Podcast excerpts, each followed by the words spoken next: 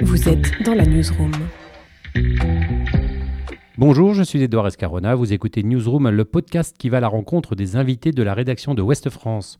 Aujourd'hui, nous accueillons un acteur français qui compte parmi les plus populaires. À 52 ans, Guillaume de Tonquédec enchaîne les succès au cinéma, au théâtre ou encore à la télévision, où son rôle de Renaud Lepic dans la série Fais pas ci, fais pas ça lui a valu un énorme succès d'estime, renforcé en 2013 par un César du meilleur second rôle dans le film Le Prénom. Ah bah j'avais oublié que c'était une soirée déguisée.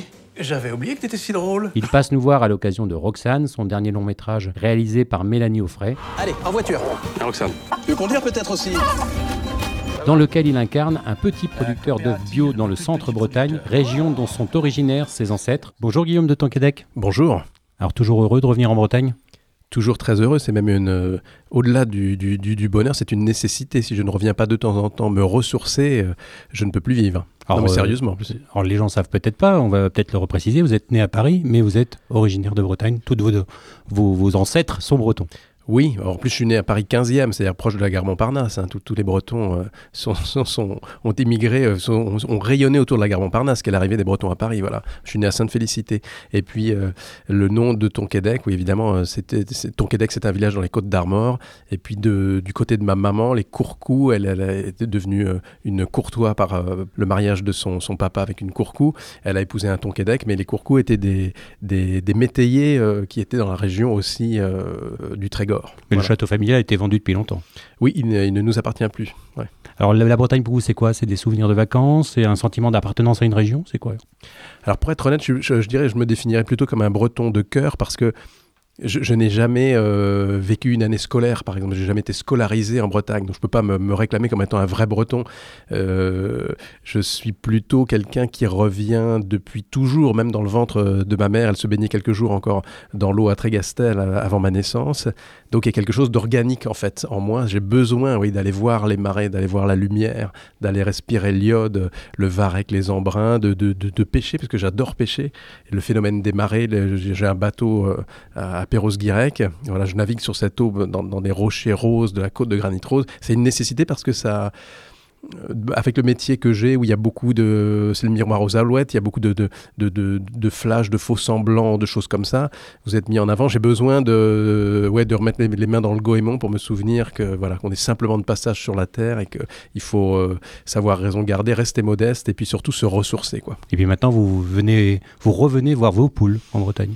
Je reviens voir mes poules. Alors donc moi je connais mieux la Bretagne euh, des pêcheurs, le milieu des pêcheurs. Il y a, des, il y a des liens d'ailleurs bien sûr entre les pêcheurs ou des parallèles entre les pêcheurs et les agriculteurs. Ils travaillent avec la nature et franchement c'est deux métiers très très très difficiles. Je dis de temps en temps avec un sourire, mais je, pense que si un jour ça ne marche plus, euh, je, m'installerai comme, euh, comme pêcheur, mais je, c'est peut-être un métier trop difficile pour moi, très honnêtement, c'est tellement difficile.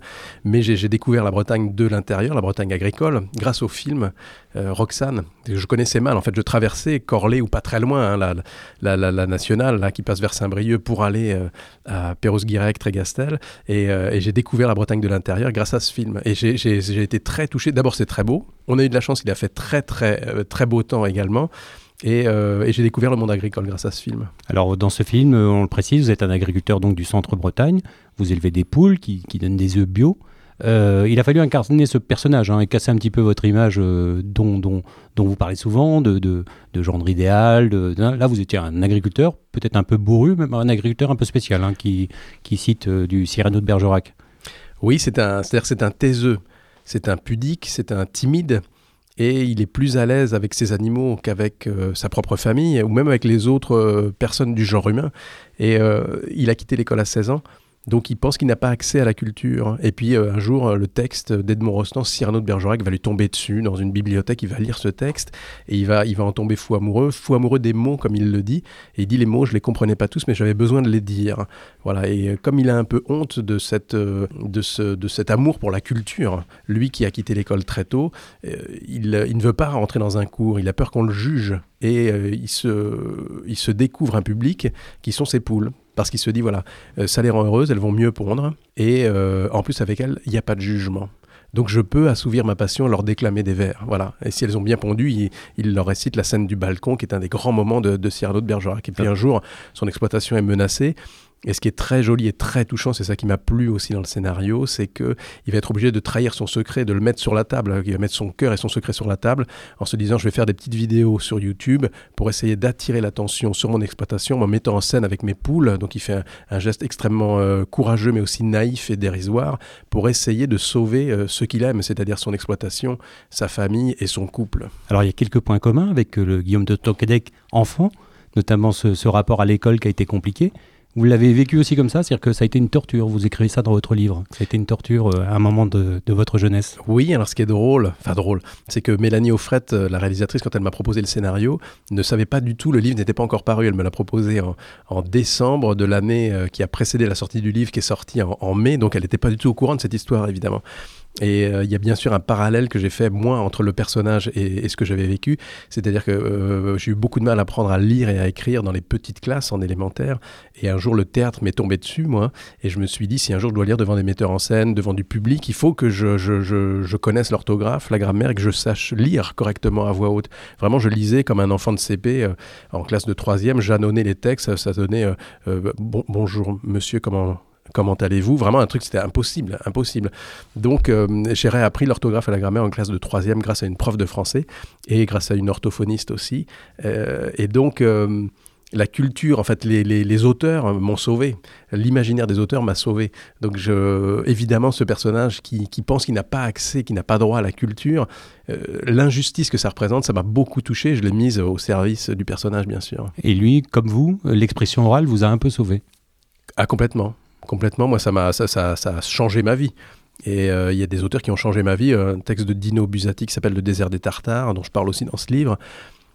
C'est une lecture qu'on m'a imposée au, lycée et je me suis, je comprenais rien à cette histoire au début. Je trouvais ça assez difficile à lire. Puis à un moment, j'ai eu l'impression que Dino Busati avait écrit pour moi parce que euh, il semblait dire voilà, mon personnage, le héros euh, que je décris dans mon livre, il est en train de passer à côté de sa vie, à côté de son destin. Il a un rêve, mais il ne l'accomplira jamais. au moment où ça va enfin s'accomplir, il tombe malade et il meurt.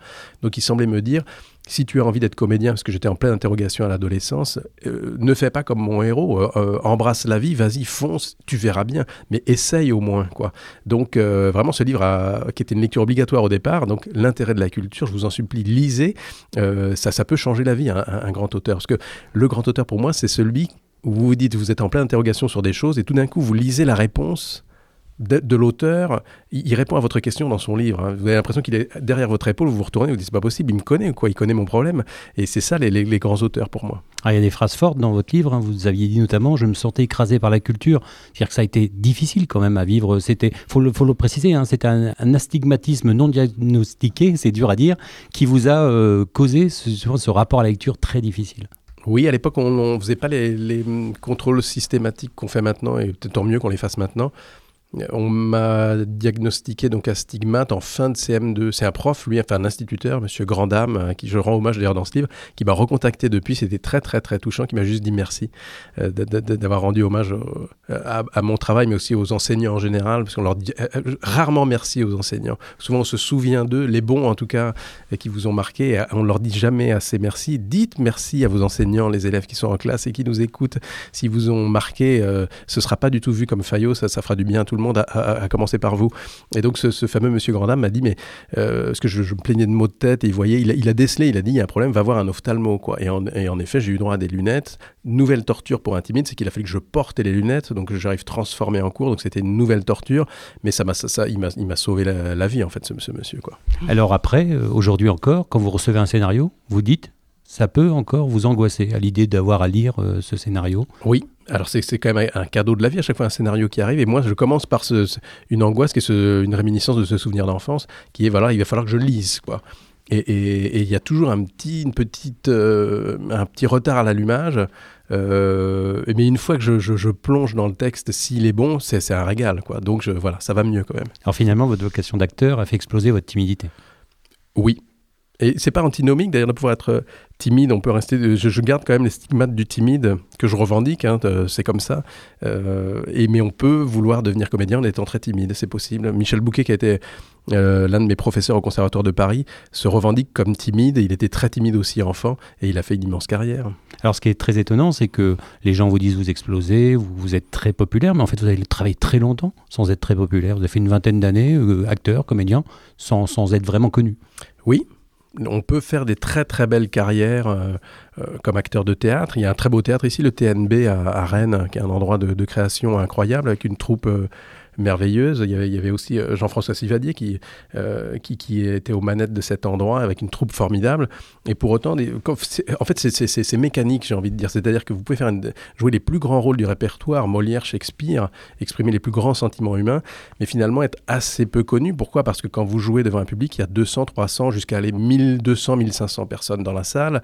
C'est très différent si tout d'un coup vous êtes euh, en- engagé dans une série populaire comme euh, Fais pas ci, fais pas ça, même si au départ on savait pas que ce serait aussi populaire.